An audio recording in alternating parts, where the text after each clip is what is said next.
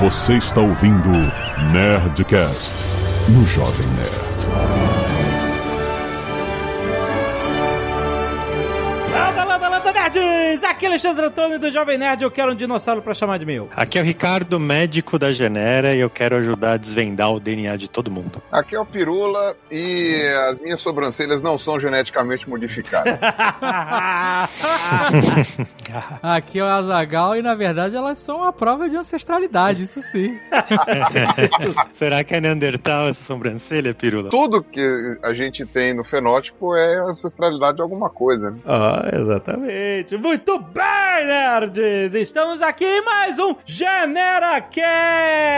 Sim, agora nós estamos começando uma série de episódios especiais em parceria com a Genera para falar de genética, né, Ricardo? Vai ser muito, muito maneiro. Boa, boa. Muita coisa pra gente explorar, muita coisa pra gente contar, coisa curiosa, acho que vale acompanhar. Lembrando que na Genera você pode fazer seu teste de ancestralidade, certo? Nós fizemos, já discutimos aqui um monte de coisa. Né? A gente tem um programa que a gente falou um monte de detalhes sobre os testes que a gente faz, sobre todas as análises em diferentes verticais, né? Categorias do, do seu corpo, né? De saúde, de propensão a, a, a calvície ou não, ou a sua ancestralidade, da onde seus ancestrais vieram, qual foi o caminho que eles fizeram geneticamente até chegar a você. Tem análises de predisposições farmacológicas sobre, né, tipos de remédios que funcionam melhor com você ou que não, ou que você pode ter alguma alergia, etc. Tem um monte de análises interessantes. É isso aí, tem muita coisa pra descobrir e agora a gente vai falar um pouquinho da genética não só de cada pessoa, mas a genética do que tá na- na- nos filmes, na TV, nas séries. Exatamente! Genética no cinema! O quão louca é a genética do cinema? A gente vai explorar aqui. Só lembrando que tem link aí depois pra você conhecer a Genera e saber como vai ser o seu teste genético. E tem cupom de desconto aqui também, não tem? É, o cupom exclusivo do Nerdcast Ó. é Nerd110 Aham. 110 para 110 reais de desconto Olha nos aí. pacotes do Genera Standard completo. 110 reais é muita coisa. É muito bom. Pra você descobrir que mutante que você é, qual que é o seu superpoder. Excelente! Fica aí que vai ser muito bom!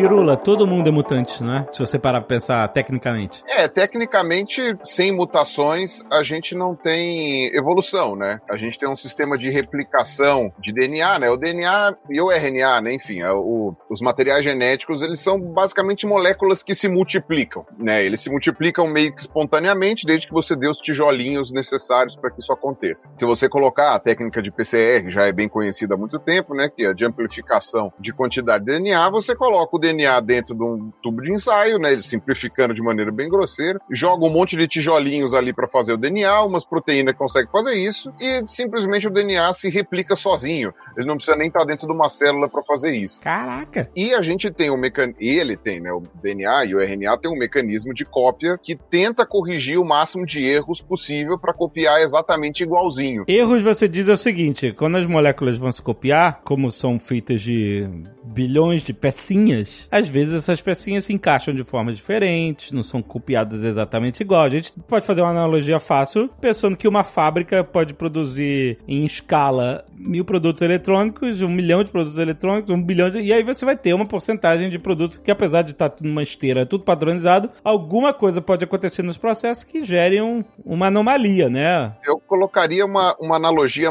assim, por exemplo, digamos que você tem um código de barras, e esse código de barras tem aquela numeração gigantesca, né? Tipo, digite o número do boleto, né? Tipo, só que ao invés de ter 40 números, tem uns 4 milhões, sei lá, não, milhões acho que não chega tudo isso. Chega, chega. Seus 4 milhões de quê? De números, você vai uma série de números, digamos assim. Uhum. E aí você vai trocando alguns números, e aí quando você chega no final, ou o código de barra não lê, ou você vai ler o código de barra, mas vai aparecer outro banco, ou aparece um outro valor, ou aparece outra coisa. Então, quer dizer, eh, dependendo de qual o número que troca lá, acontece alguma alteração. E é natural que isso aconteça justamente porque a quantidade é muito grande e os mecanismos de reparação para cópia do DNA não são perfeitos, né? Eles têm alguns erros, algumas falhas, e é por isso que estamos aqui. Caso contrário, seríamos ainda pequenos conservados flutuando num oceano em um planeta. Talvez a gente tivesse menos problemas, Pirula. Capaz, né? Se a gente tivesse nesse estado ainda. ah, agora, essa semana, o pessoal achou a fosfina lá em Vênus, lá. Vai que uhum. é um sinal, né? É, vai ver. O pessoal ver. não tá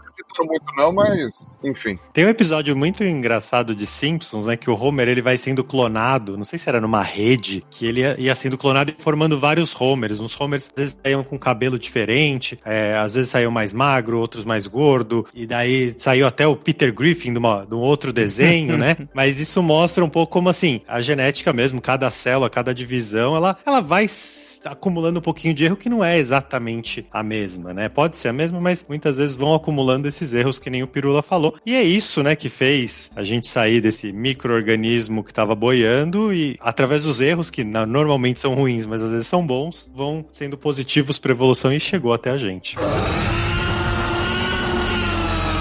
Aí eu quero puxar o primeiro filme aqui. É, aproveitando a presença do Pirula, quero falar de Jurassic Park. É possível conservar material genético dentro de um mosquito, dentro de uma lata de barbeador? De quê? ah, nossa! Ah, é, porque... e ainda tentar escapar na chuva. É. Jurassic Park foi uma ideia muito legal do Michael Crichton. Outro dia eu tava pensando nisso. Foi um dos livros mais legais que eu já li, né? E eu tava pensando nessa história do Jurassic Park esses dias, porque a, a ideia foi genial. E é muito difícil que alguém tenha uma ideia tão genial assim. Mas, de novo, né? Que aí é. Bom, é que também eu tô ficando velho, né? A gente começa a pensar pensar que as coisas do passado eram melhor que as do futuro, né? Mas enfim. mas eu sei que isso daí é só viés de confirmação, mas eu tava pensando nisso, né? Porque não tem como isso ser possível em hipótese alguma. De você clonar um dinossauro. Eu acho que a gente já quebrou em outro, em, um Nerdcast uma vez o encanto com relação a isso, mas não tem como, porque o interior do mosquito, por mais que uh, ele se preserve dentro do âmbar, ele tem bactérias internas, essas bactérias vão consumir o mosquito por dentro e não não, não vai sobrar nada do DNA lá dentro. O âmbar não é um ambiente hermeticamente que impeça as coisas de acontecer, como por exemplo a criogenia, né? Se estivesse congelado. Então o âmbar, e são milhões de anos, então quer dizer, perde tudo que tá lá dentro do mosquito. Mas assim, perde porque as bactérias consomem e morrem ali dentro. E mesmo que não consumisse, né? O DNA ele vai degradando, né? Eu não lembro agora, o Ricardo vai saber, né? A meia-vida do DNA eu acho que é 50 mil anos, uma coisa assim. Não, é, eu não lembro de cabeça também, mas, mas ele se degrada. É. Mas tem um, assim, dinossauro talvez seja realmente um, um, pouco mais antigo, mas tem um professor de Harvard que chama George Church, ele tá tentando clonar um mamute. Então, assim, são, claro que são períodos diferentes, mas já é uma, uma coisa próxima do filme, né? Você clonar um mamute, e daí eu lembro que tem uma entrevista que perguntaram para ele, e aí, você já tá há anos falando que, que você vai clonar o um mamute, cadê o mamute? Ele falou, ah, tá aqui no porão do meu laboratório, ninguém abre aqui. é, o dragão na garagem. E é verdade, o cara tá realmente querendo clonar o mamute. É um pouco mais plausível, né? Não tem mosquito envolvido, até porque o mosquito do Jurassic Park não é um mosquito que pica sangue, né? O mosquito que tá dentro do âmbar lá que mostrou no filme, né? Ah, não. É um dos. É, o mosquito do filme, do livro nem tanto, eles não chegam a essa especificidade, mas no filme o mosquito que eles mostraram não é, chupa seiva de, de plantas, ele não, não come mosquito, ele não chupa sangue. Porra, Spielberg. Ah, tá tudo bem, a gente acredita. Nossa, é, o, porra, o Pirula tá tirando a magia do que eu tinha do filme quando assisti, é, né? Quando ah, eu era ah! novo, eu tinha, tinha tanta magia mais, aquele filme. Dá mais cinco minutos que eu tiro até o resto da magia que sobrou. o... É. Eu vou te falar que o mosquito daquele tamanho também é uma picada só, né?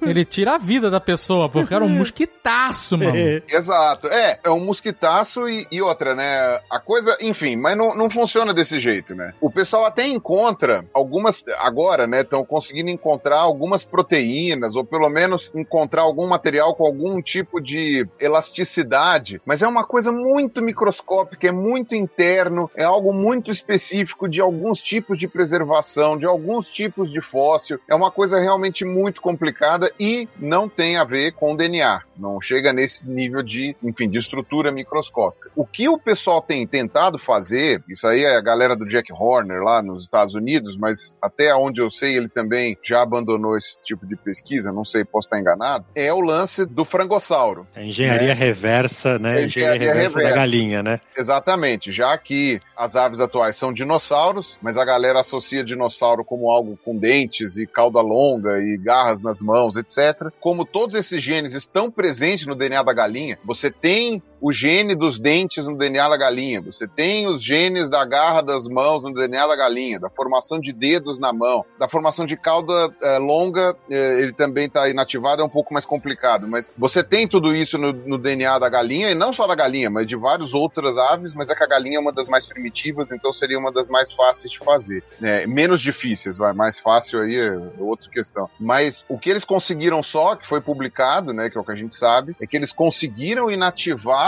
ou melhor, reativar o gene do dente no DNA de uma galinha, e aí embriologicamente eles foram fazendo os estágios e a galinha foi desenvolvendo dentes. O quê? E, para total ausência de surpresa de ninguém, eram dentes tecodontes, que são o formato de dente que hoje está presente nos crocodilos e que também era o dente existente nos dinossauros eh, mais antigos. Então, o tipo de dente é o mesmo. Mas não deixaram o bicho nascer, porque interromperam para ver o, processo genético lá, e eu queria muito ver a galinha viva com o dente. Mas, enfim, não vai ser hoje que vamos ver o sorriso da galinha.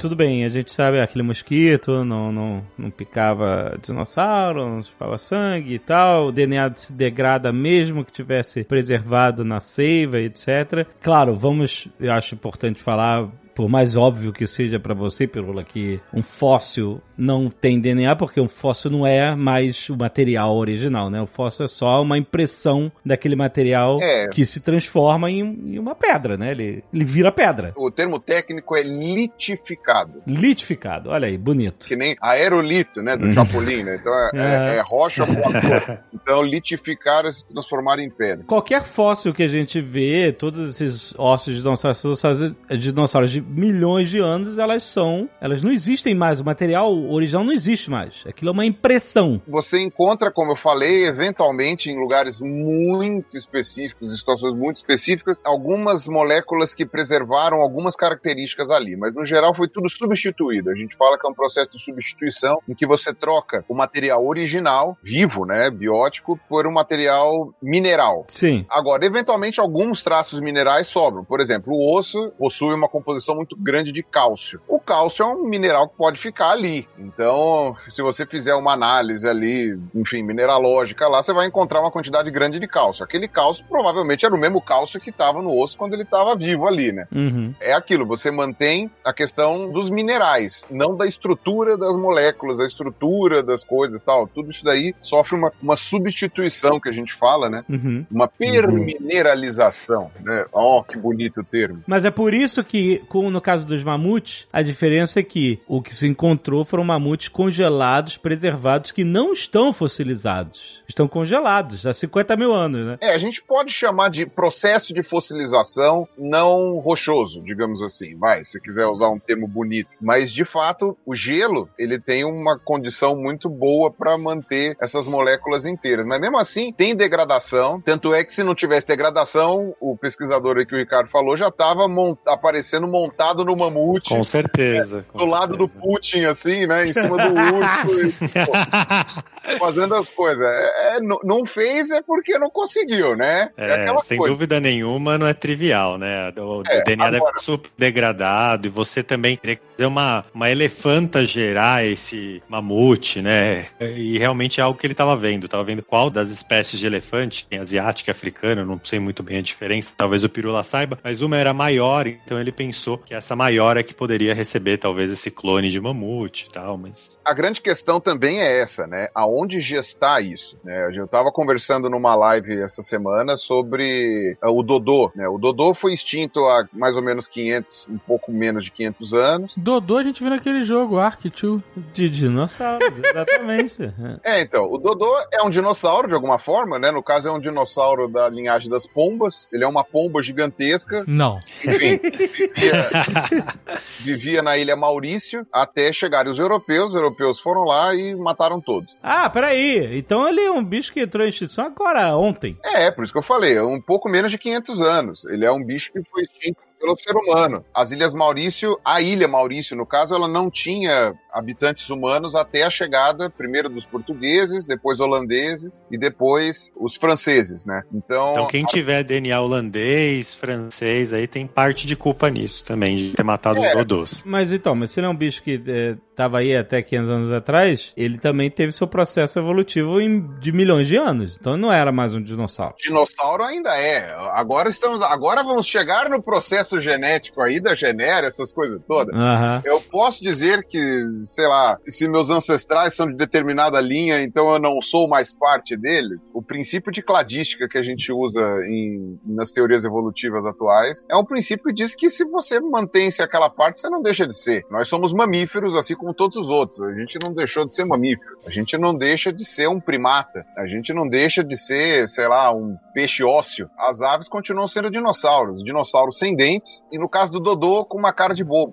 Tanto é que você tem alguns traços até entre aspas, vai de dinossauro, é, estrito senso, vai o dinossauro que as pessoas associam ao jeito mais normal, ao jeito mais midiático, né? Ah, o avestruz, por exemplo, ele mantém as garras nos dedos, né? Então, se você abre uma asa de avestruz, ela tem três dedinhos ali com umas garrinhas ali. Uhum. O problema é que as pessoas geralmente não veem. A questão dos dentes é só um detalhe, né? Então... E daí você estava comentando, né, que os dodôs, eles estavam também querendo reviver os dodôs, mas não tinham uma espécie para gestar isso? Exato, esse é que é a coisa complicada, né? Que é a diferença de. O Dodô, a gente teria como conseguir o DNA do Dodô, que não seria fácil, porque você tem muito pouco material preservado de Dodô, porque no começo lá da era colonial o pessoal ainda não tinha. Os naturalistas ainda eram muito colecionadores de bugiganga, não tinha toda aquela preocupação em curar o material, essas coisas todas. Então, mesmo o Museu da Inglaterra, né, o Museu de Londres, o Museu de Berlim, o Museu de Paris, não tomaram os devidos cuidados. Mas ainda daria para recuperar o DNA do Dodô. O problema é onde vamos, né? Em que ovo, no ovo de quem a gente vai colocar. A gente tem uma pomba, a maior pomba viva hoje é uma pomba da Ilha Vitória, que eu acho que fica nas Seychelles, não lembro agora, que é uma pomba grandinha até, vai, é uma pomba bem gorda. Se vocês quiserem, depois vocês olham na, na internet, que é uma pomba... Tem umas aqui na sete, são bem gordas. Opa! Também. Essas daí tem que tomar até cuidado, porque elas portam mutações muito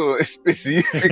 você teria que ver aonde você vai gestar um Dodô, né? Gestar não, né? No caso, a gestação dentro do ovo, né? Não é na barriga, mas é essa coisa, né? O mamute, por exemplo, você tem uma espécie viva aí ainda, né? Duas espécies vivas que poderiam gestar ali. Tem que tirar no palitinho para ver quem vai ser. Mas não é uma coisa simples. Você tem um caso na história de espécie que voltou à vida, que foi desextinta através de manipulação genética, que foi um tipo de cervo da Península Ibérica Ibérica, dos Pirineus, se não me engano, que é aquela montanha, os Pirineus são aquela cordilheira que separa a Espanha da França, né? Então, você tem ali uma área montanhosa que ainda é preservada, só que as espécies de grande porte foram todas mortas, né? Porque as pessoas não estão interessadas, quem mora lá, o pessoal da zona rural, tal, não sei o quê, não quer, sei lá, urso, é lobo, essas coisas todas lá enchendo o saco deles. E o cervo lá dos Pirineus, se não me engano, ele foi extinto e o pessoal fez todo um acompanhamento dos últimos indivíduos, tal, foi uma coisa super detalhada lá, mas não teve jeito. O último indivíduo, que se não me engano, se não me falta, não me falha a memória, chamava Célia, a última serva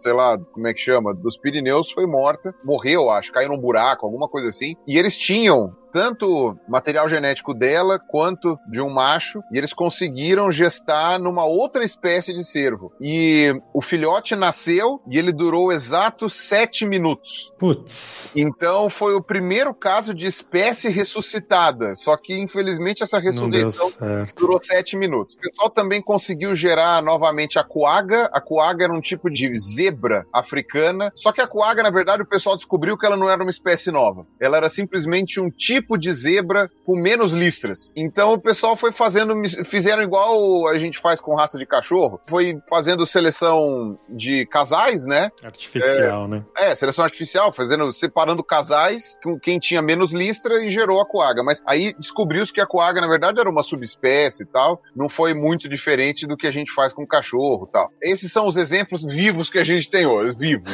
Mas agora, Pirulano, a gente não precisa rever espécies para ter contato para ver uma espécie antiguíssima, né? Então, eu, eu, não sei detalhes, mas sei que tem espécies de, de animais e de plantas que se modificaram muito pouco desde a época dos dinossauros, né? Então, tem espécies, né, dessa época vivendo hoje em dia, né? O que a gente fala não é que é a mesma espécie, né? Porque a, uhum. a, as espécies vão mudando. Mesmo que você pegue o fóssil, a gente vê diferença com relação aos que estão vivos hoje, né? Então, o conceito de fóssil vivo, ele é uma coisa meio, assim, vai, aproximação pro leigo, mas na, prática não é um fóssil vivo. Mas, digamos assim, são linhagens cujo padrão corpóreo, né? O padrão corpóreo, assim, é o termo que a gente usa de maneira mais correta, assim, se manteve por mais tempo. Então, a gente tem aí, por exemplo, o selacanto, que é o exemplo mais clássico, né? Que é um uhum. peixe que ele tem o mesmo formato, entre aspas. Ele não é igual. Se você for ver os fósseis, nenhum é igual ao selacanto vivo. Mas é muito parecido, o mesmo formato corpóreo, e ele ainda tem os ossos, né? Ele é um peixe com formato de peixe, com cara de peixe, respira dentro d'água, mas ele tem a, as nadadeiras peitorais e, e pélvicas, assim, com ossinhos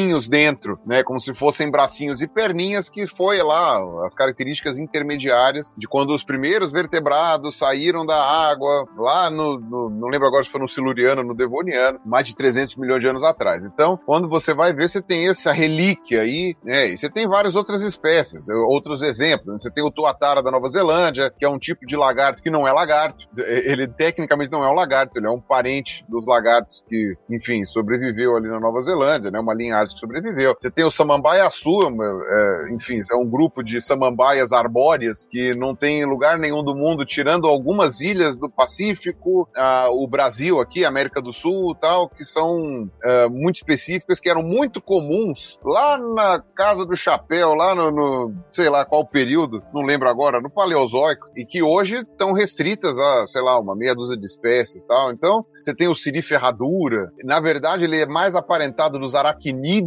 do que dos crustáceos, né? E o siri ferradura também é um bicho com um formato de corpo super primitivo, mas você tem essas linhagens de animais e plantas que retiveram padrões corpóreos muito antigos, né? E na linhagem dos mamíferos, por exemplo, é muito interessante, porque se você for pegar cada um dos ramos de mamífero, então, os marsupiais, as linhagens africanas, as linhagens euroasiáticas, as, as as linhagens dos primatas tal, todas as espécies mais primitivas, digamos assim, né, com, não posso dizer primitiva, mas das linhagens mais, como se fala, com características mais antigas, todas elas têm cara de musaranho. Então, todas elas, se você for olhar, elas são um indício de como era o mamífero ancestral, porque você consegue ver que, tipo assim, qual é a linhagem uhum. mais antiga dos marsupiais? É o gambá, que a gente tem aqui no Brasil, tem uma carona de musaranho. Qual é a linhagem mais antiga da linhagem lá que vai dar origem aos primatas? é o musaranho arborícola, né? Na Europa é o musaranho europeu, na África o musaranho elefante, né? Que é o musaranho africano. Sei lá, nos roedores nem se fala, né? Roedor ainda hoje tem cara de musaranho, né? Então quer dizer,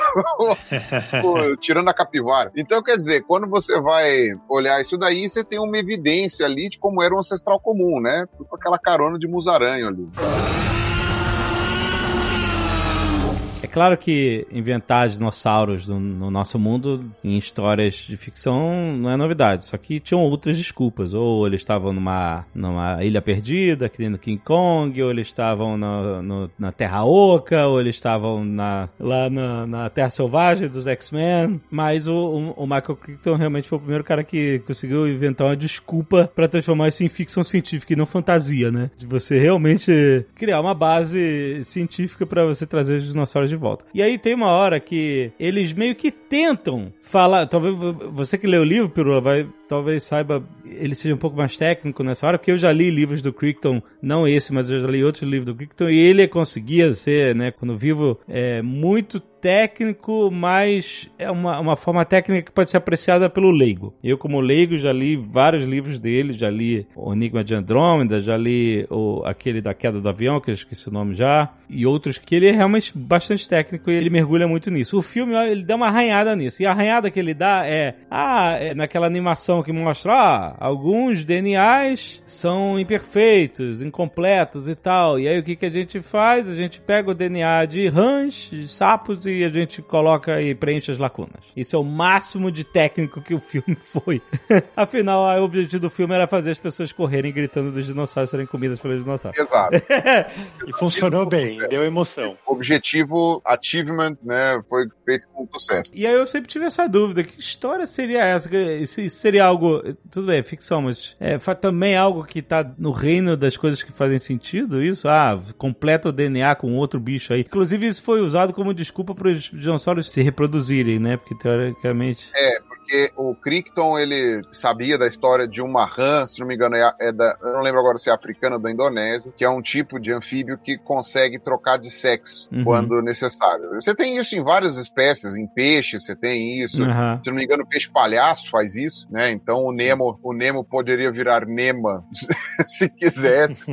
É, isso depende da população em volta, né? Se... Exato. É, eles conseguem fazer um equilíbrio ali de balanço de sexos, né, para conseguir é, manter sempre a população saudável, né, reprodutivamente saudável. Mas a questão é que, impreterivelmente, de qualquer forma, qualquer ressurreição que você precise fazer de espécie vai implicar em você preencher buraco de DNA com alguma coisa. Não vai ter jeito, isso é uma coisa assim que, até porque, é, isso é uma coisa que eu acho que até o Atila já tinha falado em, em, algum, não sei se foi no Nerdcast ou, na, ou no Nerdologia, mas uma coisa é você ter as letras do DNA. Eu uso isso como exemplo um livro. Digamos você tem um livro e você tem as letras do DNA toda na sequência certinha. Então é como se tivesse todas as letras de um livro inteiro certinha. Mas você não tem a pontuação, você não tem a vírgula, você não tem o espaçamento entre as palavras. Aí você tem o livro do Saramago. Exato, aí você tem o livro do Saramago, exatamente, é o que eu ia falar você tem um livro de Saramago, mas o papel do geneticista, no caso, que está fazendo esse tipo de coisa, não é só achar a sequência de letrinhas. Eventualmente, a sequência de letrinhas você até pode conseguir, que é o sequenciamento genético. Agora, o problema é onde vão os acentos, onde a gente separa as palavras, onde você põe a pontuação, onde tem vírgula, onde muda a página, onde termina capítulo. Isso é uma coisa super complicada. Então, você precisa se basear em livros parecidos hum. para poder ter essa noção. Uhum. Então, por exemplo, eu sei que a gente já tem tem, já agora vindo mais pro nosso lado, né? Que aí o Ricardo com certeza já sabe muito mais do que eu. Que é uma coisa que a gente sabe hoje, a gente já tem o sequenciamento completo do homem de Neandertal. É, isso Sim. já existe, porque a gente achou trechos em materiais fósseis, né? Porque como são materiais muito mais recentes, você consegue extrair alguns trechos ali. Só que isso não quer dizer que a gente consegue simplesmente pegar aquilo, né? Juntar, fazer, colocar num óvulo, gestar numa mulher e nasce um Neandertal. Não é uma coisa tão simples assim, né? Porque uhum. você não tem ali todas as instruções para montar o Neandertal. Você tem as peças ali, mas como monta, X. Aí eu não sei, o Ricardo pode me corrigir se eu estiver falando alguma bobagem. Hum. Não, eu acho que faz todo sentido, Pirula. Na verdade, essa ideia de complementar a ordem com uma outra espécie, né? Uma espécie parecida, isso eu acho que pro filme caiu bem. Acho que não, não, é, não é uma tanta forçação de barra. Mas realmente,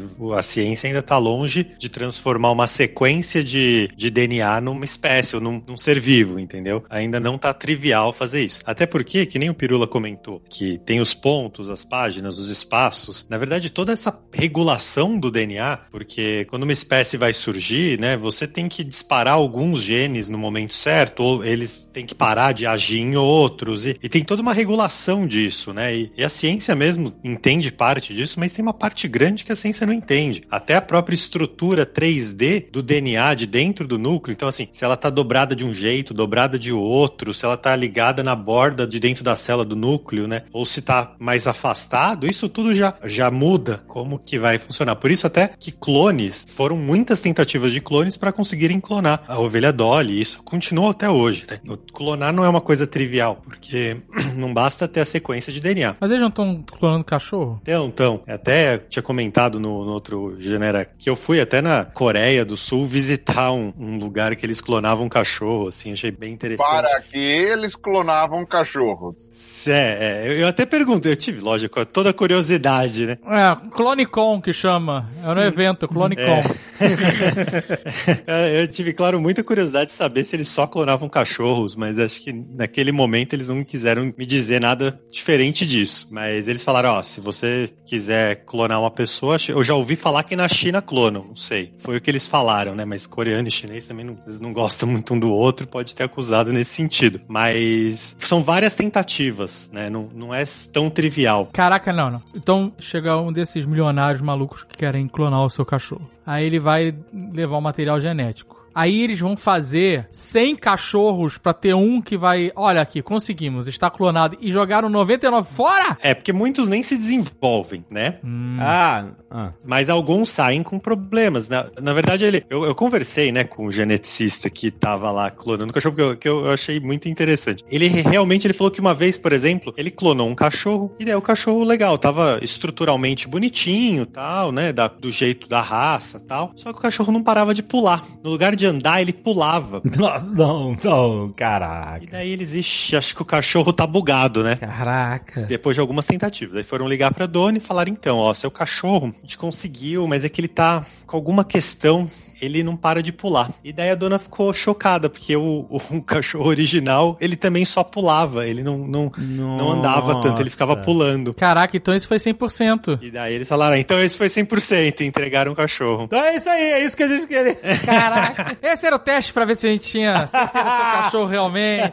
pra ver se tinha dado certo ou não, né? ou se só tinha pegado um da mesma raça, né? Caraca! É, é, é impressionante, então, hein? Tá, tá acontecendo, né? A gente sabe que se você você pega populações com uma variabilidade genética muito pequena, você já tem ali uma facilidade de clonar enorme, porque eles já são quase clones entre si, né? É, sim. Você pega o efeito ilha, né? Você coloca um, qualquer grupo de qualquer espécie, inclusive humanos, né? Dentro de uma ilha e se deixa lá alguns milhares de anos, você vai ver que lá é todo mundo meio primo, né? Porque não tem muito jeito. Aí uhum. acaba ficando muito parecido, né? Também tem esse jeito aí, né? De clonar do jeito natural, né? É, eu vi uma matéria numa, no, sobre uma cidade dessas colônias alemãs no sul do Brasil, que tem uma incidência gigantesca de irmãos gêmeos. É a cidade que tem mais irmãos gêmeos no, no Brasil, proporcionalmente, né? Enfim, aí começaram a, a, ver a genética da galera e, tipo, todo mundo é primo, cara. Tipo, veio duas famílias, três famílias, e aí hoje é uma cidade inteira. Veio todo mundo no mesmo pool genético. Tem uma história, uma lenda que o Mengele tinha vindo pro Brasil e essa cidade era cheia de gêmeos, né? Gêmeos são clones, então era cheio de clones, porque o Mengele tinha feito feito experimentos nessa cidade. E realmente era, era uma lenda que tinha ali. E daí até foi um pesquisadores da Federal do Rio Grande do Sul que fizeram a análise e viram que tinham alguns marcadores genéticos que pareciam, na verdade, causar esse excesso de gêmeos. Alguns deles eram favoreciam até a, a sobrevivência lá dos embriões quando se dividiam e tal. Então eles encontraram alguns marcadores. E que não foi o Mengele, foi simplesmente essa história de, de ter ido algumas pessoas lá que provavelmente tinham essa tendência e geraram na cidade uma tendência geral. O que não quer dizer que Mengele não passou por lá, né? com certeza. Porque até certeza. onde eu tinha visto, e aí algum historiador pode me corrigir depois ou dar o, o chilique que for, assim, caso eu tenha falado, depende do tamanho da merda que eu falar, né? A, a, a bronca vai ser maior. Mas que eu saiba, o Mengele chegou na América do Sul através da Argentina, né? A Argentina deu salvo-conduto para a maioria dos nazistas fugidos da guerra. E ele chegou no Brasil pelo Paraguai, ou ali pelo contato entre a Argentina e o Brasil. Na verdade, acho que foi ali pela região de Foz do Iguaçu. Então, ele pode ter passado por essa cidade ali de algum jeito. Pode. E até onde eu lembro, ele morreu em Bertioga, eu acho, né? O pessoal achou o crânio lá que tudo indicava que era do Mengele, né? Tinha uma banda, né? Ossada do Mengele. Tinha. Ah, é? é oh, legal. Tinha mesmo? Tinha. Caralho. Puta merda. O pessoal é muito criativo, né? Os caras são, é. Puta merda. Última frase do Jurassic Park. O Michael Crichton, se ele fosse falar pra complementar DNA de dinossauro hoje com outra espécie, seria mais fácil colocar uma galinha ou um avestruz do que uma rã. Ah, Seria saquei. uma, uma sequência mais lógica. Pelo menos nos carnívoros. E os dinossauros iam ter penas, né? Exato, né?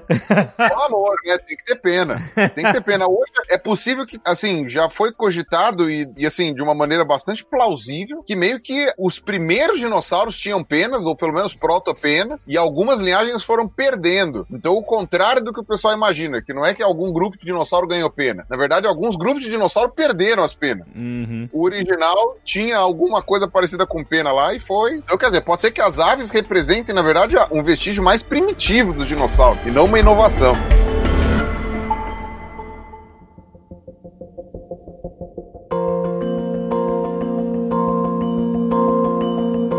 Eu tenho uma obra audiovisual que eu quero perguntar sobre a possibilidade real de clonagem. Ah. A gente falou aí bastante de Jurassic Park, mas eu quero saber se o doutor Albieri realmente conseguiria clonar o Murilo Eu Benício. sabia, eu sabia que eu surgia isso. Tava demorando. Ah. É aquele médico daquela famosa emissora. Exato. Daquela famosa emissora. O doutor Ovelha, aquele médico. É. Eu sei que se entrega a idade de um jeito que, olha, 2001! 2001! É. É pré-internet. pois é, 2001, olha, eu acho que metade da audiência não tinha cognição ainda ou nem era nascido pra poder lembrar dessa novela. Essa novela veio justamente no embalo da Dolly, né? Da clonagem da Dolly. Final dos anos 90 era só clonagem. Junto com o aumento da nota de corte do vestibular pra biologia. É mesmo? Causou isso? Olha. Nossa senhora! Nossa, a nota de corte. Eu lembro que a nota de corte passou de 60 pontos pra 96. assim. Caraca! Era 20 pessoas por vaga, passou a ser, sei lá, 35, 40, mais de 40 por vaga. Não lembro o número agora, mas foi alguma coisa nesse nível. Por causa da ovelha, maldita ovelha. Ah, Bendita ovelha, cara. Essas notícias fazem as pessoas se interessar. E é, e é muito, muito interessante mesmo, né?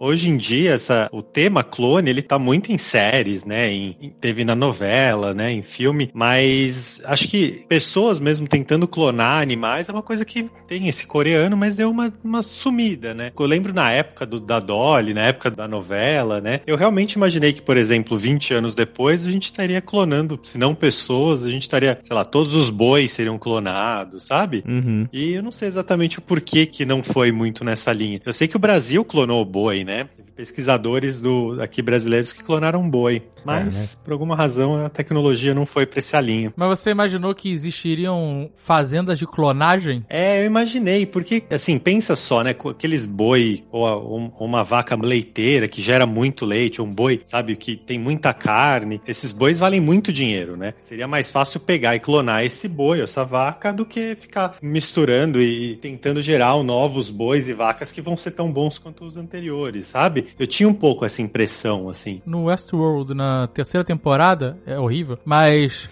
logo no começo, o Bernard... Nota de, nota de rodapé, que pessoal asterisco com a nota de É, rodapé. ela dá- dá- dá pé, horrível. Não percam seu tempo. Não, não perco. Mas no começo da terceira temporada, o Bernard, ele tá meio que exilado, tá barbudo lá e tal, e ele tá morando num lugar que parece que é uma espécie de... é uma fazenda de carne. Ela É. não tem os bois clonados, sei lá, pendurados, por exemplo, mas elas têm umas máquinas onde tem uns bifão, sabe? Tem uns pedaços de carne, assim, Aham. como se tivesse sido cultivado. Então, de certa forma, é uma espécie de clonagem, não é né, um cultivo, vamos dizer assim, né? Se não é uma- um indivíduo vivo, é cultura de células formando, né? Você controla a embriologia até determinado ponto, Uhum. só pra fazer um pedaço do corpo do bicho, né? Mas isso já fizeram, não lembra que fizeram aquele hambúrguer de carne sintética? É, isso estão fazendo. Que foi cultivada só as células, né? Não veio de um animal, foi cultivado no laboratório. Eu lembro um detalhe que foi comentado na época que eles fizeram aquela apresentação pra imprensa, né? Eles fritaram o hambúrguer na frente de todo mundo pra galera provar. E o hambúrguer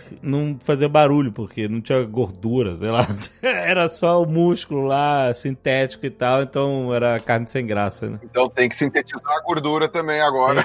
da gordura, exatamente. Mas é, é plenamente possível. Essa parada do Westworld aí é bem conectada. ao- Mas é engraçado que você fala do. é, quando a gente vê esses vídeos, né? Eu, eu tô acompanhando muitos canais e perfis de culinária, né? E quando eles fazem carne, é muito engraçado porque, né, quando o cara bota a carne na chapa, na grelha, o que seja, vem aquele barulho, você consegue sentir o cheiro da carne. Mesmo pelo vídeo. É Uhum. impressionante como esse som é ligado É, a um monte é... de estímulos, né? Exato.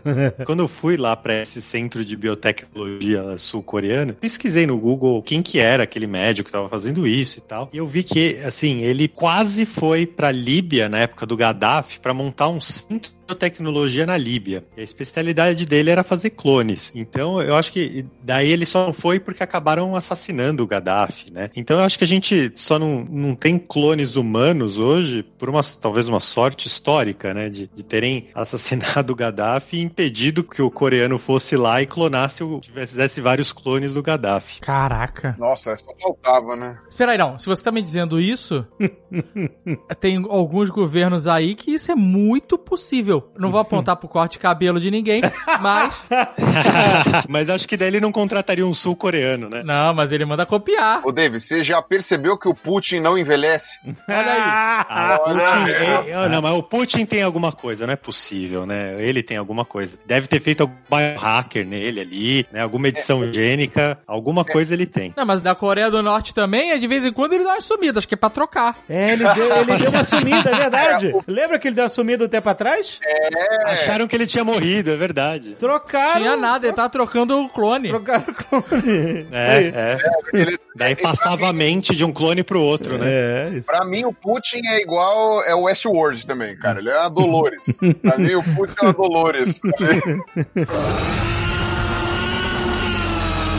Mas, ô Ricardo, você tava falando sobre a gente não ter chegado a desenvolver a tecnologia clonal aí nos últimos 20 anos. Eu pensei nisso esses dias, eu acho que foi meio que nem a corrida espacial, tá ligado? É, né? Foi uma coisa que o pessoal fez com um objetivo, a tecnologia foi para um outro lado, ficou uma coisa muito cara, que não ia levar para muita coisa, arrumaram um jeito mais Sim. fácil de fazer, menos complicado, porque Daqui a pouco surge um Elon Musk que, que quer se clonar, não sei, e também começa a investir dinheiro da iniciativa privada pra voltar os clones, igual ele tá fazendo agora, né, com a SpaceX, pra voltar também a corrida espacial. De repente, pode ser isso que vai acontecer daqui 10, 20 anos, a gente não sabe, né? Mas olha só, não é o, o Jeff Bezos que tem essa loucura de querer ser. Não. Não é ele? De ser imortal? É. Ele também tem, mas os donos Era- do Google também. Era o Walt Disney que tinha.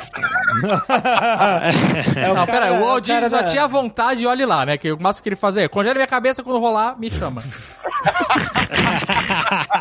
É o cara da Palantir. ah, é o da Palantir. É. É, o Ellison lá, né? O... Que quer ser imortal, né? Ele quer É. viver pra O sempre. cara come. Isso não vai adiantar nada, o corpo vai quebrar nada. de um jeito. Ele tem que fazer o clone. É a única Não, mas maneira. É isso, ele tá tentando. Ah, não. Ou fazer um, um robô que tenha uma, uma sensibilidade grande lá e transferir o HD. Então, mas olha só, Não tava pensando trans- sobre Gente, isso. Não, não tem transferência. Então, exatamente, porque se tivesse transferência, você não precisa nem de robô, joga na nuvem, acabou. É, muito É. melhor. Pra que você vai ficar limitado? Ah, olha, eu vou ser muito honesto, cara. Pra mim, você tem que ter uma vida muito boa, mas muito boa, sem dor de cabeça, pra você querer viver pra sempre, velho.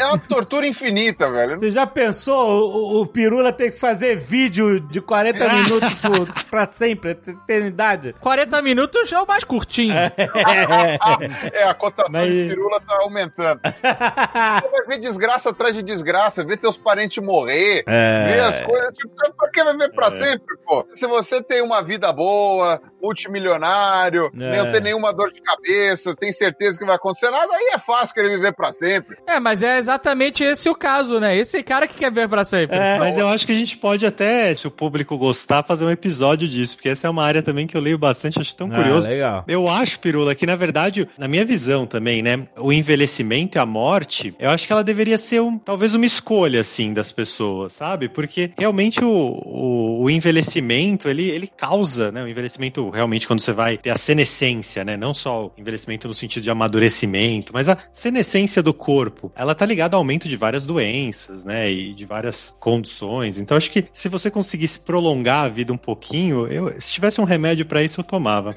Discordo com a força dos cavalos. Mas assim, eu vi uma série esses dias, eu não me lembro nem o nome da série e é bom nem falar porque a série é muito ruim. Mas eles discutiam essa questão porque eles descobriam um jeito de fazer a pessoa viver para sempre e exatamente por isso a morte e a vida era uma escolha. Você tinha um grupo religioso que se recusava a viver para sempre e aí essas pessoas morriam. Era, era aquela do cara do. Como é que é o nome? Do Robocop lá, o novo Robocop. Era é, o carbono alterado? Carbono alterado, isso aí. Alter Carbon. É Alter Carbon, é verdade. Isso, assisti muito bem, bem também, lembrado da é. série. Assisti, assisti, boa. Então, assim, a lógica Bem distópica, né? Bem distópica. É, pra quem gosta de Tolkien, é a mesma lógica dos elfos e humanos ali, né? Tipo, o Deus lá deu a escolha pra quem quer viver pra sempre. Pra quem não quer, e cada um arca com as suas consequências. Mas eu fico pensando, cara, tem certas criaturas no mundo que você já imaginou o grau de irresponsabilidade fazer elas viverem pra É. sempre?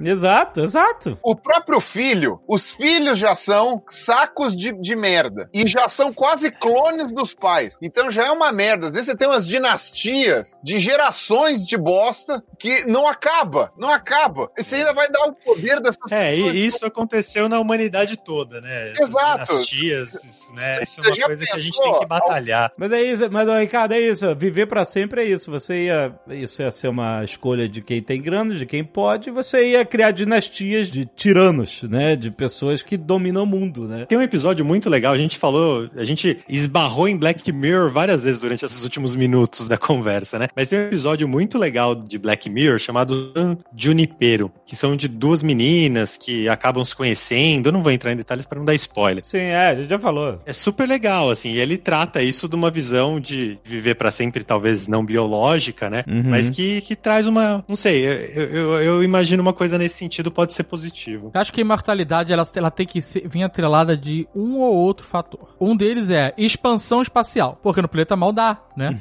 pra, pra quantidade de gente que tem hoje.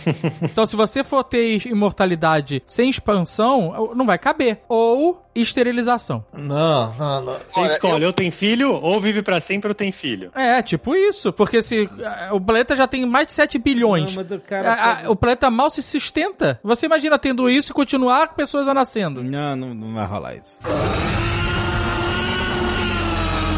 Já que a gente tá falando de série, desde antes de eu ser ateu, etc., eu sempre tive uma noção muito negativa dessa história de viver pra sempre. Eu sempre quis viver muito, mas viver Sim. muito não é viver pra sempre. Até porque eu sempre gostei de dinossauro, eu ficava imaginando a lógica de milhões de anos. Cara, quem fala que quer viver pra sempre não tem noção do tempo. Você viver, sei lá, 100 anos, pergunta pra quem é centenário se tá achando legal. Tudo bem que aí tem essa questão do corpo, Pirulex, você tá vendo do tamanho. Não é que eu, eu não tô defendendo aqui o, o viver pra sempre não, mas é que você tá enxergando sob a perspectiva de uma pessoa que quando tá mais velha, ela vai ter mais problemas, problemas de saúde, problemas que vão cansar você, que vão, sabe? Por exemplo, imagine se você com 100 anos tivesse a cognição, a saúde física e tal que você tem hoje. Seria como você falar assim: "Ah, tá bom, posso morrer hoje". Não, você não quer, você quer viver mais, você nem fudendo. Quem fala isso é porque não sabe. Mas, cara, você vê um monte de merda agora, tu quer morrer? Tu não quer morrer, cara, tu quer viver. Ou pra sempre também é impossível, né? Fisicamente impossível. A gente, o universo não, não vai, vai acabar a energia do universo, assim. não-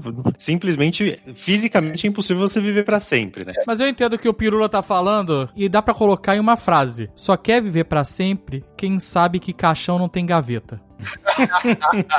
o cara que tem dinheiro, que tem posse, que pode, É. que pode viver pra sempre, ele quer, É claro entendeu? que Ele não, quer. porque se ele morrer, ele vai perder aquilo tudo. Aham. E é isso. É. Quem não tem o que perder, que tá cansado, que nem o Pirula,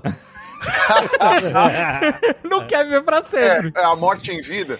Não, mas ó, é- eu, gosto- eu assisti uma série que eu gostei muito. É pra desanuviar, né? Não é uma série séria, mas ela traz uma, uma reflexão legal, que é a The Good Place. The Good Place, É. isso. É muito legal porque o fim dessa série, eu não vou dar spoiler aqui pra quem não viu, mas é tudo que eu imaginava como seria o pós-vida e qual seria a solução. É tudo que eu imaginava. Uhum. E elas levantaram uma questão que eu tinha na adolescência e eu falei: é isso, é isso. Quem quer viver pra sempre não tem a mais puta ideia do que é isso. Da, da, da chatice que vai ser. Eu vou assistir, eu vou assistir, Pirula, também pra ver. Pois é. Mas enquanto a gente não, não. Quem quer viver pra sempre, ou quem não quer viver pra sempre, mas quer ter uma vida longa, né? No exame da Genera, eu acho que eu não sei se vocês já chegaram a ver o resultado de vocês, mas a gente fala de longevidade, por exemplo, de que tem vários marcadores genéticos que estão associados a uma vida mais longa, né? Então, felizmente, mamãe ou papai passaram um, um desses marcadores de longevidade pra mim. E daí, assim, são vários que a gente tem que existem, né? A Genera analisa um deles, mas isso tem no relatório do Aging, que, que é interessante saber, né? Pra quem quer É. saber, porque tem pessoas também que não querem saber.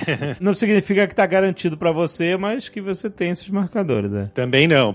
Eu Até também, porque o ambiente, na verdade, é muito mais É, afeta bem mais, é. É, o componente genético para expectativa de vida, é, tem estudos que falam que é 5, 10%, tem estudos que falam que é 30, né? Mas de qualquer maneira, o componente ambiental e a qualidade de vida que você tem é total, influencia muito, né? O que a gente sabe é, você ter o gene associado à longevidade não garante que você vai viver mais de 100 anos. Mas todo mundo que tem mais de 100 anos tem provavelmente esse gene Exatamente. ativo, né? Então, Hum. jogar na loteria não garante que você vai ganhar. Mas se você não jogar, você não vai ganhar mesmo, né? Então, quer Você dizer, não ganha. ela te dá o bilhete da loteria. Se você vai ganhar, aí, Exato. aí são os 500. Exato. Eu recebi também, no meu teste da Genera, eu, eu fui amaldiçoado também com esse gene da longevidade.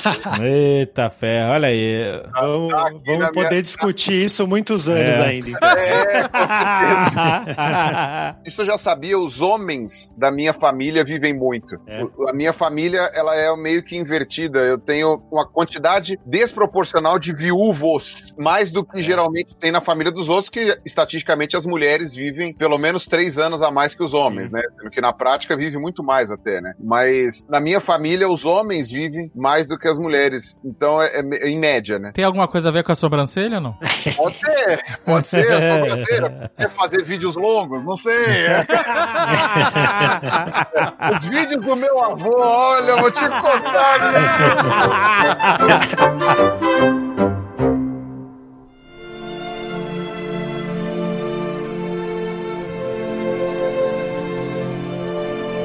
Queria puxar um filme que a gente volta e meia fala aqui, que é o Gattaca. Né, um filme que fala sobre edição genética e sobre essa sociedade, mais um abismo social, como se não existisse suficiente, né? Eles inventam mais um abismo social de segregação, embora no filme ilegal, mas era o que acontecia, onde as pessoas só conseguiam empregos de high profile, alta performance, etc., se elas fossem pessoas que foram editadas geneticamente, que foram programadas geneticamente antes do nascimento, etc. E as pessoas que nasciam da forma normal não tinham muitas chances, porque o, o sistema ele criava um preconceito, né? Era proibido você segregar oficialmente, mas o Ethan Hawke, que é o cara que queria ser astronauta e, e não podia, porque nunca ia conseguir, sendo uma pessoa que nasceu naturalmente, ele diz que não interessa, mesmo que seja legal, segregar dessa forma, as pessoas acabam, sabe, apertou a mão, você meteu a mão na maçaneta e tal, os caras coletam o, o seu material genético e fazem um teste e vê, ah, esse cara aqui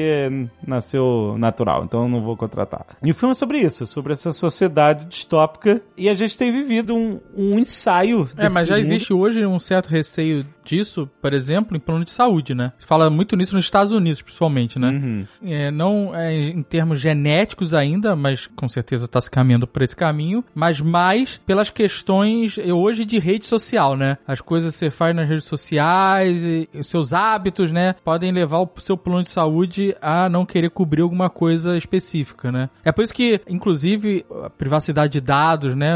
E o, o, o segredo das informações nas plataformas é importantíssimo, né? Super, sem dúvida. E não ter, assim, os dados genéticos das pessoas pertencem às pessoas, né? Individualmente elas não podem ser passadas para ninguém, até porque com o código genético de uma pessoa você consegue identificar a pessoa, né? Se ela não tiver um gêmeo idêntico, você consegue chegar na pessoa, porque cada pessoa tem um código único. Mas o que, que existe desse universo de Gattaca hoje, em termos de você programar geneticamente alguém antes do nascimento, essas coisas? É, acho que é é interessante, acho que o ano passado, né, que isso teve teve, levou, veio muito à mídia, porque teve um pesquisador chinês que usou uma técnica, uma técnica relativamente é, nova de edição gênica chamada CRISPR. Esse chinês aí, no caso, ele usou a técnica do CRISPR, que é uma técnica conhecida, né? É o CRISPR-Cas9, né? Que chama nome completo. Cas9 é uma proteína das bactérias. Ela é, na verdade, um sistema de defesa das bactérias contra os vírus. É interessante, só tem uma coisa mais, um tipo de ser vivo mais populoso do que bactérias no, no planeta. São os vírus de bactérias. Hum. né? Ou seja, né? as bactérias têm sérios problemas com os vírus, isso é uma coisa, uma guerra de bilhões de anos, e a maneira como as células, as bactérias arrumaram para se defender foi isolar o material genético do vírus, porque é bom, agora que a gente está tendo pandemia, todo mundo agora já deve estar tá careca de saber como é que o vírus faz, né? Ele joga o material genético dele dentro da célula hospedeira, é, rouba o material nuclear lá para fazer mais cópias dele mesmo e depois sai da célula estourando a célula, a célula morre. E o vírus de bactéria faz a mesma coisa. Então ele mata a bactéria e ainda por cima faz sei lá quantas mil cópias dele mesmo. Então, o que essa proteína faz, ela é, impede o, o, o, DNA do vírus de se replicar. Ela corta. Ela é como se fosse uma tesourinha, assim, e ela corta aquele trecho do DNA do vírus. E substitui por outra coisa, que não vai codificar nada. Nisso, o pessoal, né, o ser humano é, é um bicho engenhoso, né? Observaram isso daí e falaram, ó, oh, que legal. A gente pode fazer, usar essa mesma enzima, essa mesma proteína, e falar assim, ó, vamos picotar um pedaço do DNA aqui, e aí a gente ainda faz, né, coloca lá na mochilinha dela a instrução para fazer um, um, pedaço que a gente quer. Então a gente pode tirar um pedaço genético de uma espécie e colocar em outra. A gente pode trocar um, um pedaço daqui de uma pessoa e colocar em outra. Olha só que extraordinário fazer isso. Olha que interessante. Essa técnica eles viram e ficaram impressionados, né, os cientistas, que ele tinha uma certa precisão, né? Ainda é discutido o quanto preciso é, né, para uma edição de genoma, mas é uma técnica bastante precisa. Ela corta exatamente ali na sequência, dá o, o endereço, né, a sequência específica do genoma genoma ela consegue ir certinho nessa sequência e cortar para colocar algo ou cortar duas pedaços e, e, unir esses, as duas pontas, né? Mas ele tinha essa precisão. Daí o que acontece é que esse pesquisador chinês, e isso foi super criticado, ele acabou sendo preso, sumiu, a gente nem sabe, né, muito o que aconteceu, mas ele acabou fazendo alteração em algumas, em alguns embriões humanos e, essas crianças nasceram. Parece que uma menina nasceu, foi confirmado. Mas ele nasceu com. É, o que ele fez, isso também é uma, foi uma crítica, assim, né? Tem algumas pessoas que isso é mais frequente no norte da Europa. Né? Algumas pessoas nessa em algumas regiões ali, Escandinávia, nor norte da Europa, elas têm uma variante genética que deixam elas resistentes à, à infecção pelo HIV. Então, assim, é uma mutação, igual todos nós, né? Somos mutantes né, temos as nossas mutações, nossas alterações genéticas, essas pessoas têm essa variante genética, que é rara, e esse pesquisador colocou, né, alterou e colocou essa variante nessas meninas, mas não se sabe, não tem estudo muito robusto para ver os impactos dessa variante na vida mesmo da pessoa, desenvolvimento de outras doenças, né? Os pais é. dessas meninas não sabiam também que estava sendo feita uma alteração dessa e a técnica em si ela não estava preparada, né? Os, os cientistas estavam discutindo muito isso, não se estava preparado para fazer uma alteração no embrião humano. Tudo errado, né? Porque a gente não sabe se funcionou, a gente não sabe se aquele pedaço de DNA que ele colocou realmente protege do HIV, não sabe nada. Uhum. É esse tipo de coisa coisa aí. Eu acho que nesse caso aí, mais do que ele ter sido preso, sei lá como foi, ele desapareceu, ninguém sabe muito bem. Mais do que ele ter feito, eu acho que é porque ele contou.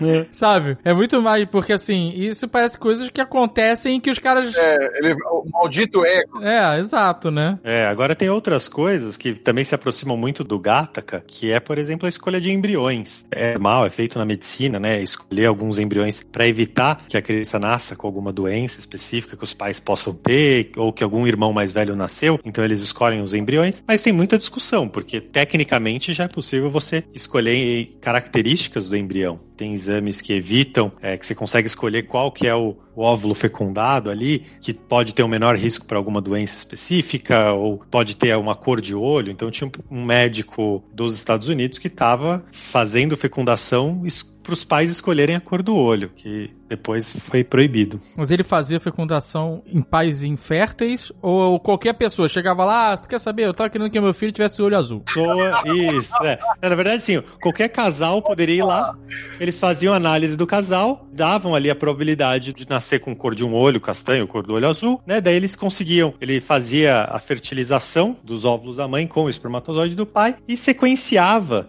né, algumas células ali, enquanto que o óvulo, né, tava se dividindo, o óvulo fecundado estava se dividindo, o zigoto e tal, e daí ele tirava algumas células e ele analisava essa célula e falava, ó, esse embrião ele vai ter olho castanho, esse vai ter olho azul, esse vai ter olho castanho, e daí as, os pais escolhiam. Isso realmente estava acontecendo, assim. Isso é muito louco, né? Eu acho que foi esse cientista, eu não lembro agora. Esse daí não era o cara do bebê de proveta que tava fazendo, era o laboratório dele que fazia isso? Eu, eu não sei, isso foi relativamente recente que esse cara estava fazendo é, isso. É, mais ou menos recente. Eu lembro que eu vi uma entrevista, aí eu posso estar confundindo tudo, mas eu vi uma entrevista dizendo que o Papa, na época era o João Paulo II ainda, mas como ele. A gente não lembra bem, mas ele já ele morreu faz razoavelmente pouco tempo. Né? É que a sequência de papas foi muito rápida. Mas ligou para ele, pedindo para ele parar de fazer aquilo, porque aquele era o, digamos é. assim, vai, tava nazista demais. esse, não, esse cara foi uma, um cara mais recente. Isso, isso aconteceu é, há dois, três anos. Se eu não me engano, tem até ah, um documentário do Netflix que fala isso isso. Ah, então tá pior ainda do que eu pensava. Era meio óbvio que ia acontecer, né? Porque as sequências a gente já sabe quais são há muito tempo, né? Sim, então era, sim. era meio óbvio que alguém ia querer fazer isso, né? É, a discussão acho que maior é a seguinte, né? Você pode escolher é, entre embriões qual que vai não ter menos doenças? Acho que quase todo mundo, né? Uma boa parte das pessoas acha que sim. Você evitar ter uma doença grave que não tenha tratamento ou que é compatível com a vida. E evitar, por exemplo, diabetes. Já é uma coisa, né? Você escolher se o filho vai ter diabetes ou não. E, por exemplo, obesidade ou baixa estatura, já é uma outra questão. Exato. É um processo, é uma coisa que não vai ser tão fácil para nós, né? Escolhermos o que, que a gente pode escolher de ou não, né? Então, imagina se o, o, os pais do Pirula resolvem vida super longeva para ele, né? Ou colocar algum marcador genético para ele não morrer. Imagina, o Pirula não ia ficar feliz com isso, né? Ou alguma alergia a vídeos longos. algum inibidor de vídeo longo, imagina isso? eu acho que eu ia alcançar mais gente, mas uh, talvez eu precisasse disso. Eu tô tentando lembrar agora, foi esse ano que levantou-se essa questão. Foi, acho que na Inglaterra, que alguém falou de ciência eugênica e aí o Richard Dawkins Sim. fez um comentário. Eu não lembro agora qual era a razão desse assunto ter sido é. levantado, mas tem a ver com algum grupo de reaça lá da Inglaterra. Sim. Eu não sei, você lembra, Ricardo, o que aconteceu ou não? É, teve um estudo que foi um estudo que foi bastante discutido, assim, porque lá na Inglaterra eles têm um banco de dados genéticos muito grande da população. Então eles conseguem fazer trabalhos, estudos de tudo. E estudos, assim, muito bons, porque é uma corte enorme. E um pesquisador foi comparar é, renda e classe social, classe econômica com a genética, né? Ele foi lá, até traçou em Londres, né? Fez uma análise específica até de localização e tal. Isso foi bem criticado, porque realmente quando a gente vai entrar nessas questões mais eugênicas, assim, eu acho que é, a gente tem que ter um corte mais mais brusco mesmo. E eu não lembro exatamente, mas o Dawkins tweetou algo que foi bem criticado também. É, o que o Dawkins tweetou eu lembro. O, o Dawkins que falou que não é porque é indesejável que não funciona. Uhum. Né? Ele usou aquele lance da falácia moralista, né? Tipo, você não pode falar que só porque não, não é moralmente aceitável que então é falso. Né? Ele quis dizer apenas que não era adequado que a gente usasse ciência eugênica. Na verdade, tudo depende do que você define como ciência eugênica. Né? Porque é o que eu tava pensando nisso de eugenia, e eu já tô pensando nisso já faz um bom tempo, quando você vai ver, é que ela já acontece há muitos anos. Só que a gente não chama de eugenia porque não tem tanto a ver com raça, né? Ou com Sim. etnias e tal, mas ela já acontece. E ainda que você possa dizer que é uma interferência que talvez, sei lá, fomos longe demais, algo assim, você estando naquela situação, tendo dinheiro para fazer, é, você vai fazer. Porque, por exemplo, é. o que eu entendo como eugenia real está sendo feita hoje, você chega, faz um sequenciamento genético seu e da sua esposa para fazer um acompanhamento genético, você descobre que vocês têm 90% de chance de ter um filho com leucemia, leucemia mieloide, sei lá. Ele vai, mesmo com transplante e tal, vai ter uma vida curta e vai sofrer horrores. Você pode fazer, enfim, uma seleção ou alguma coisa assim, para você conseguir evitar que o seu filho tenha é, esse traço, né? Você já consegue fazer isso só com seleção de gametas, né? Você nem precisa fazer manipulação genética, mas você tem possibilidade de tentar fazer isso. Isso é eugenia. Você está melhorando, entre aspas, você está melhorando a espécie, porque você está anulando o gene de uma doença, né? Você está silenciando Sim. ali o gene de uma doença. E quem é que quer ter uma doença terrível que vai gerar um monte de sofrimento? Para mim é uma questão muito complicada de negociar, porque fomos longe demais, talvez, porque você não tem, né? Bom, eu ia falar um termo bastante chulo aqui, eu vou pular, mas enfim. Mas assim, você desceu, quando você empurra a pedra na ladeira, não tem intervalo. Então você começa curando uma doença que é terrível, não sei o que, ela, termina uh, por variando. É. Qual é o intervalo ali que bloqueia? Você fala, a partir daqui tudo bem, a partir dali não rola mais. Não, Harari fala no Modeus isso. Ele fala, cirurgia plástica começa sempre como algo é, extremamente ligado à medicina, à saúde, a, a evitar doenças ou melhorar problemas sérios. Então a cirurgia plástica surgiu como uma, uma prática reparadora para veteranos da Primeira Guerra Mundial, principalmente no rosto, queimados, etc e tal, ou seja, era algo extremamente relacionado a problemas sérios e alguém falou assim, olha, eu posso usar essa mesma técnica e dar uma levantada no nariz de alguém que queira. Mesma coisa, e de repente virou uma coisa estética, entendeu? É, é então começa, e, e ele levanta essa bola também, ele fala assim, começa assim, sempre começa, você pode selecionar um gameta e tal, e para fora, que vai ter uma, aliás, fase, isso já é feito, como o Prula falou. Já é feito. Casais que vão fazer inseminação artificial, é, laboratórios já oferecem é, selecionar apenas embriões que não tenham marcadores de síndromes sérias, etc e tal. É, isso já faz tempo que faz. Se você tem dinheiro e não é barato, eu posso estar extremamente desatualizado e eu sei que agora isso também foi, é, entre aspas, vai popularizado. Não chega a ser popularizado, mas quanto mais pessoas têm condições, uhum. o pessoal abaixa o preço. Mas eu lembrava de que até, sei lá, talvez sete anos atrás, oito anos atrás, para você conseguir fazer um acompanhamento genético bem feito, numa clínica boa, com seleção de gametas e etc., você ia gastar uns 100 mil reais. Uhum. Hoje já é uma coisa que talvez, eu acredito, esteja mais acessível, é, não sei, mas... Algumas dezenas de milhares deve ser é, mais, né? É caro. Então, mas já começa assim, aí começa, e aí amanhã vão estar selecionando a cor dos olhos. Aí depois vão estar selecionando os marcadores de quem tem mais atenção e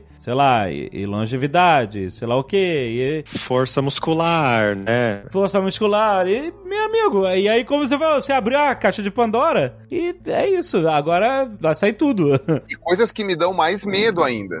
Porque, por exemplo, eu tava lendo nessas minhas pesquisas que eu fiz aí para fazer o vídeo da história dos hominídeos, né? Eu tava lendo muito sobre essa questão genética entre os humanos, né? Entre as populações humanas. A população humana, ela passou por vários gargalos evolutivos durante a, sua existência. Então, a nossa uhum. espécie, a despeito das diferenças de cor de pele, formato de olho, formato de nariz, tipo de cabelo, a despeito disso, a nossa espécie é muito homogênea comparado com orangotangos, chimpanzés, etc. Então, a nossa espécie é muito homogênea. E descobriu-se que as variáveis genéticas que permitem, por exemplo, olho claro, cabelo loiro, cabelo liso, cabelo crespo, todas essas variáveis estão presentes em praticamente todos os povos africanos e já estavam presentes desde antes da primeira diáspora do ser humano para fora da África. Então, quer dizer, imagina que você, numa sociedade altamente racista, uma pessoa, um casal negro, chega e fala: Olha, eu quero dar um jeito do meu filho nascer branco porque eu não quero que ele sofra o que eu sofri. Olha o grau da complexidade disso. E é uma coisa muito pesada se você for levar em conta esse tipo de consequência que pode gerar. Os X-Men chegam a discutir sobre isso, lembra? Quando inventam, entre aspas, vai, a cura dos mutantes, isso, né? É E aí tinha pessoas sim. que queriam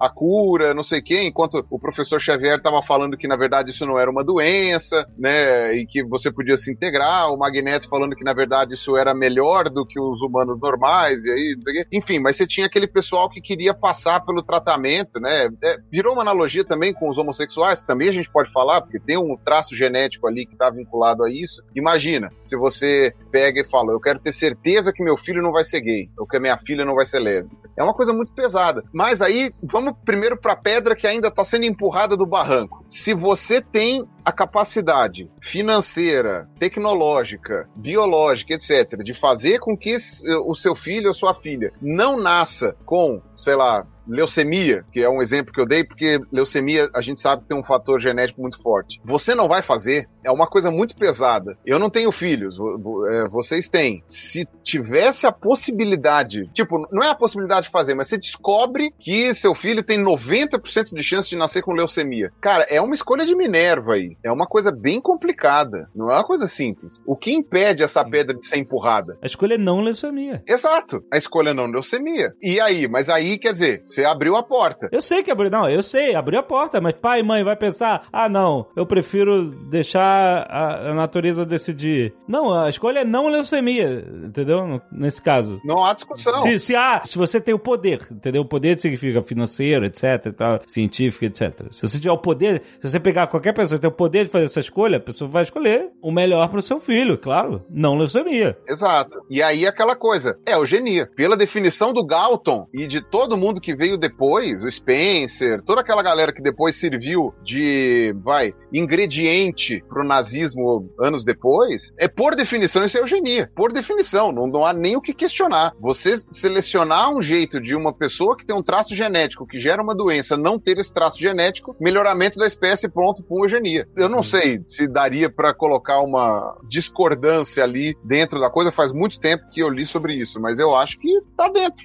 Isso, né? Mas assim, desde o, por exemplo, os, tem várias doenças genéticas que são super frequentes em, em judeus askenazes, né? E tem, né, histórias de você, se tem familiar nas, de um lado com uma doença dessas e no seu também você não casa com essa pessoa, né? O rabino vai escolher isso e depois com os testes genéticos começou a ter até uma, uma um embasamento maior para evitar essas doenças. Então são realmente coisas que vêm acontecendo há muito tempo já na, na humanidade, né? Mas agora vai ter uma outra, vai acontecer de uma outra maneira. Acabou a seleção natural, né? Não existe para os seres humanos. Não, acabar não acabou, mas ela vai acontecer com coisas não perceptíveis. Por exemplo, sistema imune, uh, algumas coisas podem acontecer que não são tão perceptíveis assim de seleção natural, mas é complicado. O filme Gataca, ele, o irmão mais velho é o que não foi selecionado, né, que é o, o principal. E o mais novo, ele foi selecionado e na verdade, no fim o mais novo, ele, ele não consegue ir muito bem na vida, né, e o outro que tenta ir, virar astronauta e tal. Mas o, o talvez assim, as pessoas que vão nascer daqui 5, 10 anos não vão ser tão selecionadas, talvez as pessoas que vão nascer daqui 15, 20 vão ser muito selecionadas, né? A gente vai vivenciar talvez um pouco isso. É, isso é uma coisa bem pesada. E aí, quem já tá nascido também vai ficar com raiva. Podia ter ficado mais alto, podia ter ficado mais magro, podia ter ficado, sei lá, não ficar careca. Os vídeos do Pirula podiam ter 20 minutos a menos. 20 minutos. Não, não é em minutos, é em porcentagem, amigo. É, Me vem com 20 minutos a menos, não, porque dependendo do tamanho do vídeo não faz diferença nenhuma. Exatamente. É, é cotação. É por cotação. É igual o dólar. Você tem que ir por flutuação ali, ó. Vende um pouco mais ali de ações, volta, Exatamente. cotação do peru na baixa.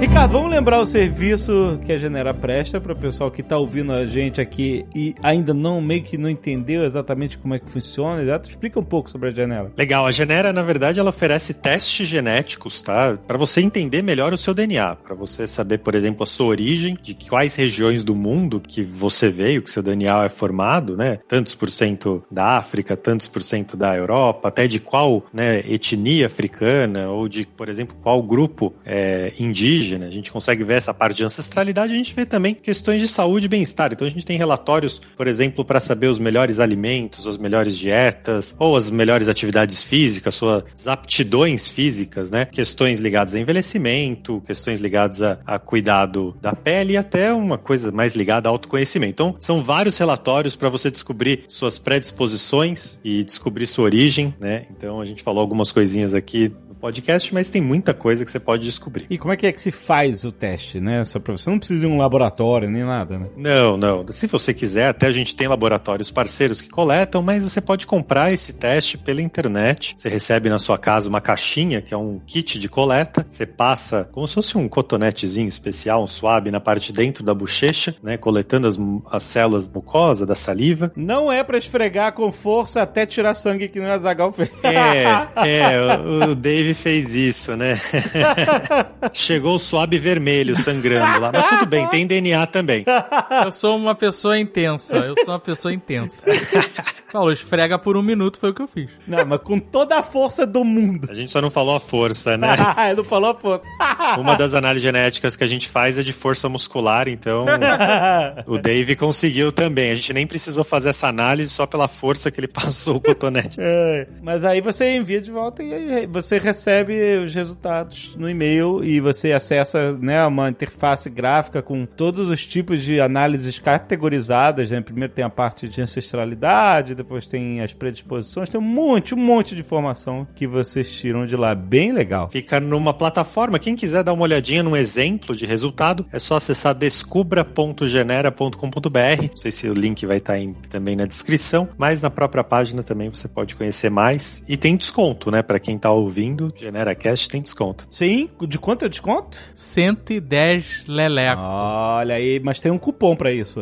Vamos repetir o cupom. Tem um cupom. O cupom é o NERD110. Então, NERD110. Eu vi o comportamento desse mercado, não só no Brasil com a Genera, nos Estados Unidos com outras empresas e tal, é que as pessoas dão de presente isso eu nunca imaginei que poderia acontecer. Você faz para você mesmo e tal, mas tem muita gente que dá de presente, de surpresa, um teste genético desse. É bem uma coisa totalmente inusitada e é muito maneiro. É, dia dos namorados teve um monte de gente, um monte de namorado que Olha deu namorado, né? Presente diferente. E agora, quando chegar no Natal, né? Black Friday também pode chegar, mas no Natal você pode dar para todo mundo. Muito maneiro, excelente. Então, beleza. Então agora teremos, gente, aqui, todo mês, um GeneraCast. Mas vamos fazer uma série com a GeneraCast. Vai ter muito papo sobre genética genética aqui. Sempre com um convidado especial, igual o Pirula, que é incrível. Aprendi um monte aqui. Mas não se acostumem não que esse programa ficou gigante, né? Você é. sabe por quê. Eu quero dizer que o Felipe Figueiredo, ele é um concorrente à altura. não coloquem a gente no mesmo Nerdcast.